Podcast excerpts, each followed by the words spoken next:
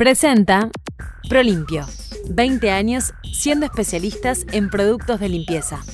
Si bien hay diferencias en cuanto a la fecha exacta, para algunos historiadores fue el 28 de agosto de 1789 y para otros el 15 de septiembre del mismo año, está claro que la idea de izquierda y derecha nace en Versalles cuando la Asamblea Nacional del ya constituido Tercer Estado debatía en las primeras semanas de la Revolución Francesa sobre el poder del veto real a las decisiones de la Cámara. A la derecha del presidente, posiblemente por analogía de la Cámara de los Comunes, que solía sentar en ese lugar al partido en el poder, se ubicaban quienes estaban a favor del veto real absoluto. A la izquierda, en cambio, estaban quienes pretendían un veto suavizado o nulo, quedando en el centro los indecisos. Si bien los franceses de la época no bautizaron a los que se ubicaban de un lado o de otro como izquierda, centro o derecha, sino que lo hicieron como montaña, marisma y llanura respectivamente, la denominación se universalizó para dividir posturas e ideologías. Prolimpio 20 años siendo especialistas en productos de limpieza. En nuestro país, los términos izquierda y derecha se utilizan por primera vez en la política partidaria en 1873, como veíamos en el capítulo anterior, cuando la prensa de aquel entonces ubicaba a la izquierda a los integrantes de la Cámara de Representantes que se identificaban con los sectores caudillistas y a la derecha a los principistas. Tamara Pereira. Cuando para hablar de política decimos derecha e izquierda, en una primera instancia estamos definiendo ideologías que se construyen en base a valores y formas de pensar que si bien tienen sus diferencias, y no menores, dependiendo en qué parte del mundo y en qué momento histórico nos ubiquemos, las podemos simplificar enunciando cada uno de los enfoques a la hora de gobernar. Baitam, bienestar natural. A grandes rasgos, podemos decir que las diferencias entre izquierda y derecha se dan porque los primeros procuran desarrollar sus políticas en la sociedad, la que es definida en un conjunto de personas que forman una comunidad, en tanto que los segundos se centran en el individuo y en la iniciativa privada. Alejandro Cano. Las medidas de izquierda tienen como objetivo crear un estado de bienestar del que puedan beneficiarse todas las personas, sosteniéndose ese Estado con el pago de impuestos, los que cada ciudadano debería aportar, en principio, de acuerdo a sus posibilidades, de manera que quien gana más, paga más que quien gana menos. Por su parte, las medidas de derecha favorecen las economías de las empresas para que sean estas las que generan la riqueza del país, limitando al mínimo la intervención de las autoridades y haciendo que el Estado gire en torno al capital. Cafetín, un producto Tinkers. Desde el punto de vista económico y en base a esta visión de los valores sobre los que se construyen las políticas de gobierno, tanto las izquierdas como las derechas, a las primeras las podemos definir como socialistas y a las segundas como liberales o capitalistas. Pero el concepto de derecha e izquierda ha ido variando y ha ido incluyendo otros valores que tienen que ver con las libertades y las identidades sociales y culturales. La libertad, más allá del liberalismo económico que plantean las derechas, es una bandera que ambos sectores dicen abrazar pero que dependiendo del lugar del mundo donde nos encontremos y el momento histórico, se asocia a una u otra corriente. En tiempos recientes, en buena parte de los países sudamericanos, Uruguay incluido, la izquierda abrazó la bandera de la libertad en su lucha por reconstruir los regímenes democráticos, pero al mismo tiempo la derecha hizo lo propio en países como Cuba, Nicaragua o Venezuela. Quedándonos en nuestro país y en nuestra zona de influencia, autopercibirse y declararse como de izquierda desde mediados de los 80 de la última década del siglo pasado, ya no era algo mal visto como podría haber sido en los 70. Por el contrario, defender ideas progresistas era una posición ya no solamente políticamente correcta, sino que un diferencial positivo de valoración. La izquierda como izquierda en el Uruguay reciente, en buena parte condicionada por la proscripción y la persecución que le impuso la dictadura, mutó en su denominación a progresismo, y bajo esa idea se encolumnaron grupos que trataron de marcar distancia de los sectores más radicales. Ese progresismo ha sido quien ha abrazado en la actualidad con mayor fuerza la defensa de las libertades en esta zona del mundo, concentrando sus reivindicaciones en la lucha por conquistas sociales y culturales, como la igualdad de género, los derechos de las minorías con orientaciones que difieren de la heteronormativa sexual, la legalización del consumo de drogas recreativas, así como el aborto y la eutanasia. A la derecha, en cambio, le ha costado más aceptarse como tal, y por tanto, decir soy de derecha no es algo que suele usarse a nivel de líderes o de sectores políticos.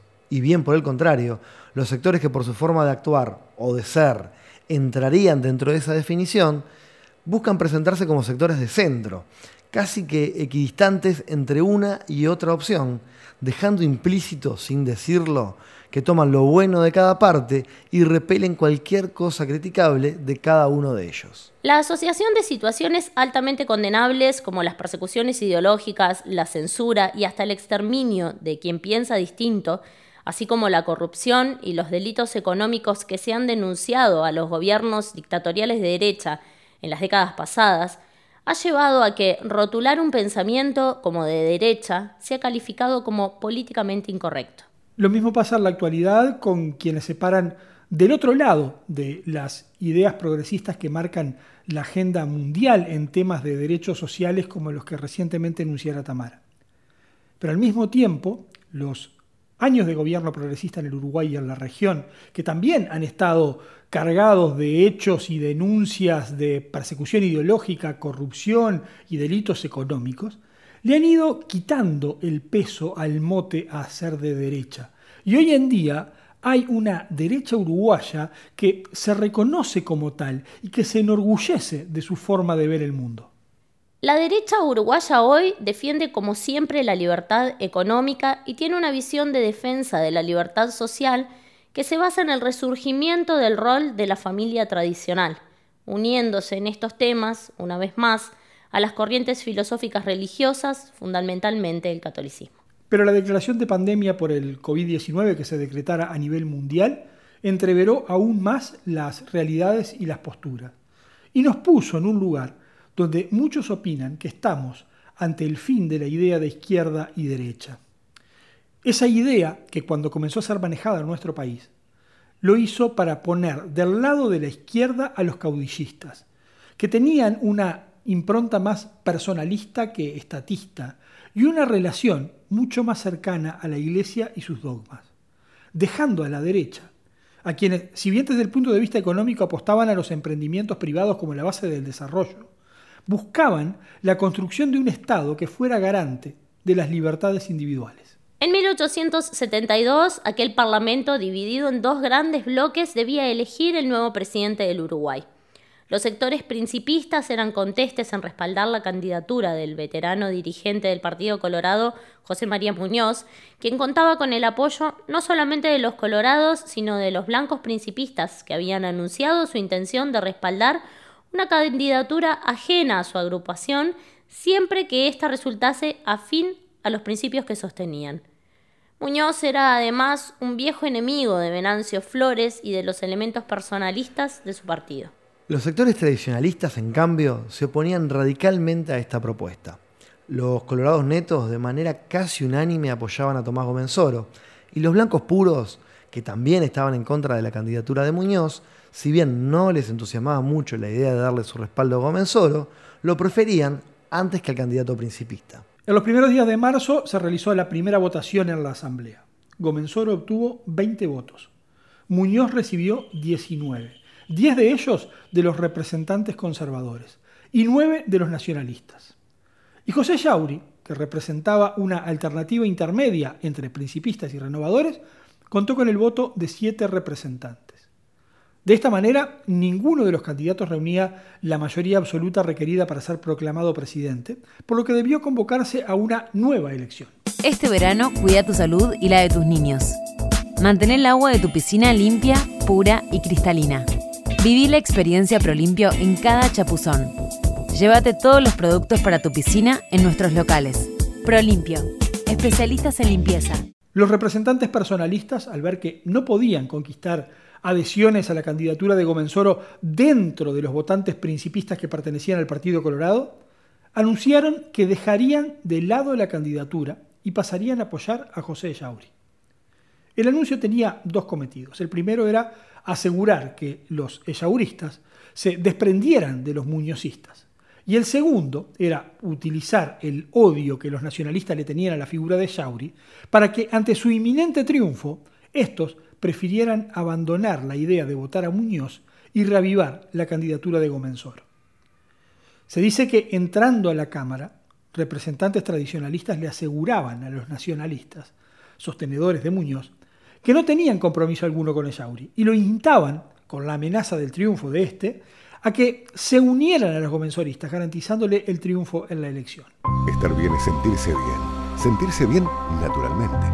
Jabones, cremas y macerados para cada necesidad. Baitam, bienestar natural. Seguinos en arroba Baitam Bienestar. Pero los principistas se mantuvieron firmes y los tradicionalistas debieron votar a Yauri para que no ganara Muñoz. Yauri obtuvo 30 votos y se convirtió así en el nuevo presidente electo. Y ese hecho fue celebrado por quienes no lo votaron y lamentado por quienes sí lo hicieron. El periódico El Siglo calificaba la elección como un resultado contradictorio y decía que Yauri había sido sostenido por sus adversarios naturales y de corazón y electo contra sus amigos y correligionarios verdaderos, y que esto había sucedido debido a las evoluciones e intrigas de la última hora. El propio Yauri manifestó estar alarmado por las condiciones en las que se dio esa sorpresiva votación y fundamentalmente por las realidades políticas con las que tendría que lidiar al hacerse cargo del gobierno, razón por la que presentó renuncia al cargo para el que fue electo y haciendo público un comunicado que textualmente decía, creía yo y creí sinceramente cuando llegó a mí la noticia que había sido electo presidente de la República, que la impotencia de las dos fracciones en que estaba dividida la Asamblea había impuesto aquella transacción de última hora. Pero comprendiendo que en esas condiciones mi candidatura no podía presentar la voluntad de la mayoría de la Asamblea, ni contar acaso con el concurso de la opinión pública, elevé en el acto mi renuncia. Si un café nos une, un cafetín nos abraza. Cafetín. Granos de especialidad tostados en el centro Tinkers, donde potenciamos la empleabilidad de personas con discapacidades. Cafetín. Inclusivo, orgánico, social. Conocelo, abrazalo y pedilo en cafetín.org. Cafetín, un producto Tinkers. La dimisión de Yauri no fue aceptada. Un importante sector de la Asamblea lo presionaba para que asumiera la presidencia. Y José Yauri postergó su renuncia a la espera de que aquel confuso panorama se despejara. Pero en los días sucesivos, los nacionalistas y los radicales condenaron su designación y el electo mandatario volvió a elevar su dimisión tras notar, con algún temor, según sus propias palabras, el vacío que se producía a su alrededor. Pero una vez más, su renuncia fue rechazada. Y cada vez eran más los sectores que lo presionaban fuertemente para que aceptara el cargo. Finalmente, los batallones formados en la plaza frente a las cámaras terminaron por empujar al dubitativo presidente a presentar juramento y hacerse cargo de la magistratura. Así asumió la presidencia un hombre que se ubicaba en el centro, con una visión hacia la derecha, pero que fue electo por la izquierda. Presentó Prolimpio, 20 años siendo especialistas en productos de limpieza.